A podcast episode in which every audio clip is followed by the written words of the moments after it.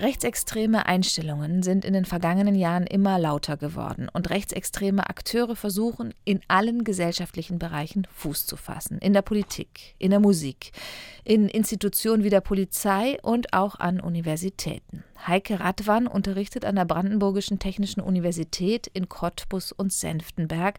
Sie hat zu Rechtsextremismus und Antisemitismus gearbeitet und auch Handlungsempfehlungen entwickelt. Wie können Hochschulen mit extrem rechten Einflussnahmen umgehen? Darüber kann ich jetzt mit ihr auf RBB Kultur sprechen. Guten Tag. Guten Tag.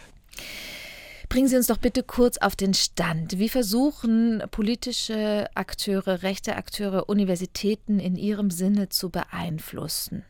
Auf verschiedenen Ebenen kann man das sehen. Das eine sind Einflussnahmeversuche, die wir auf dem Campus beobachten, wo Universität auch ein Vorgehen oder auch eine Haltung entwickeln sollte. Wie gehe ich damit um, wenn hier Flyer mhm. mit rechter Ideologie verbreitet werden? Wie gehe ich damit um, wenn rechte Akteure in ihren Magazinen beispielsweise signifikante Orte der Universität verwenden, um zum Beispiel rechte Kleidungsmarken zu vermarkten. Das sind so Einflussnahmeversuche im mhm. öffentlichen Raum, was man auch sieht, ist die Frage, wie gehe ich damit um als Lehrende oder auch als Institution, wie gehe ich damit um, wenn ich für die Sicherheit auch zuständig bin an der Universität, wenn mir auffällt, dass dort Studierende oder vielleicht auch Besuchende Kleidungsmarken tragen, die eben extrem rechten Labels und Firmen zugehören.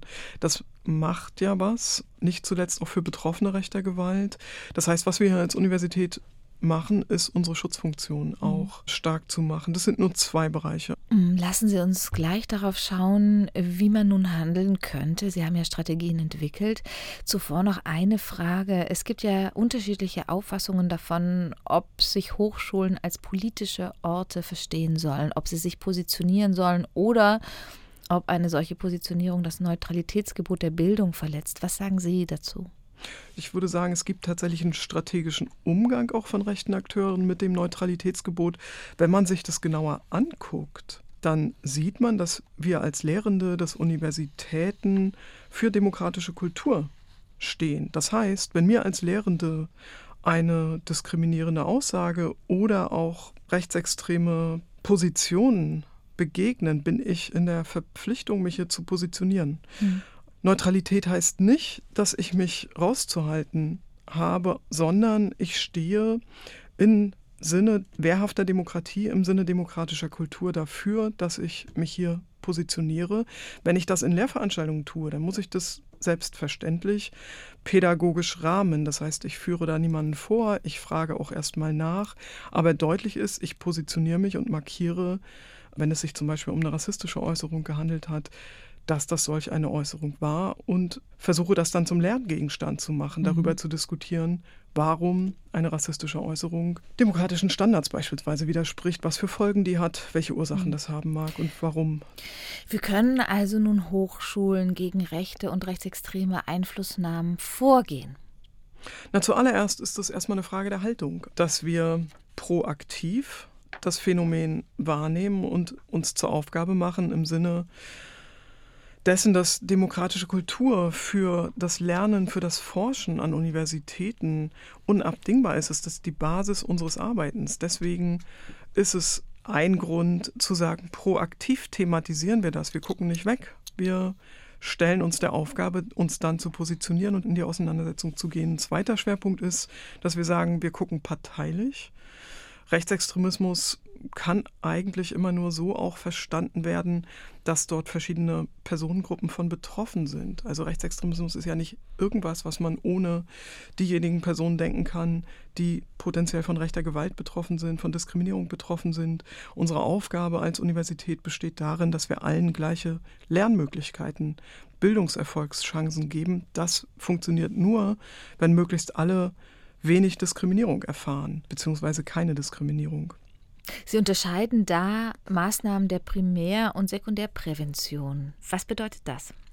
Primärprävention ist eigentlich das, was ich mache, bevor ein Problem erstmal sichtbar wird oder auftritt. Primärprävention wäre in diesem Falle so etwas wie dass wir für das Phänomen sensibilisieren, dass wir eine Auseinandersetzung damit ermöglichen. Das können Workshops sein, das können Vorträge sein, Ringvorlesungen, das können interne Fortbildungen für Kolleginnen sein, dass wir offensiv das Thema angehen oder wenn man jetzt ganz aktuell denkt, nach dem 7. Oktober 2023 nochmal gemeinsam zu klären, wann fängt israelbezogener Antisemitismus an, mhm. was ist das Problem an Hamas-relativierenden Aussagen, also so etwas auch zu klären miteinander. Das würde ich unter Primärprävention fassen. Und die Sekundärprävention?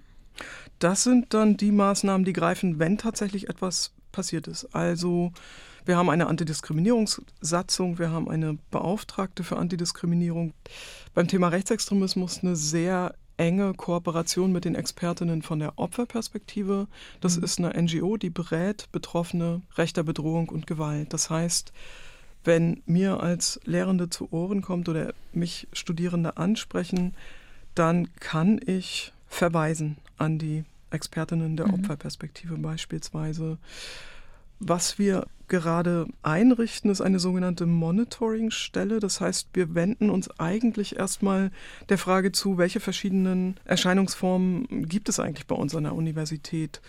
Das heißt, wir fragen erstmal genau, wie sieht es hier eigentlich aus? Das heißt, wenn Studierenden, Mitarbeitenden etwas begegnet, können die sich melden bei uns und wir versuchen das zu analysieren. Wir versuchen passgenaue Antworten zu entwickeln. Insofern ist das ein erster Schritt in Richtung einer proaktiven Thematisierung des Problems. Heike Radwan unterrichtet an der Brandenburgischen Technischen Universität in Cottbus und Senftenberg. Sie hat zu Rechtsextremismus und Antisemitismus gearbeitet und auch Handlungsempfehlungen entwickelt, wie man an Hochschulen damit umgehen könnte. Haben Sie herzlichen Dank.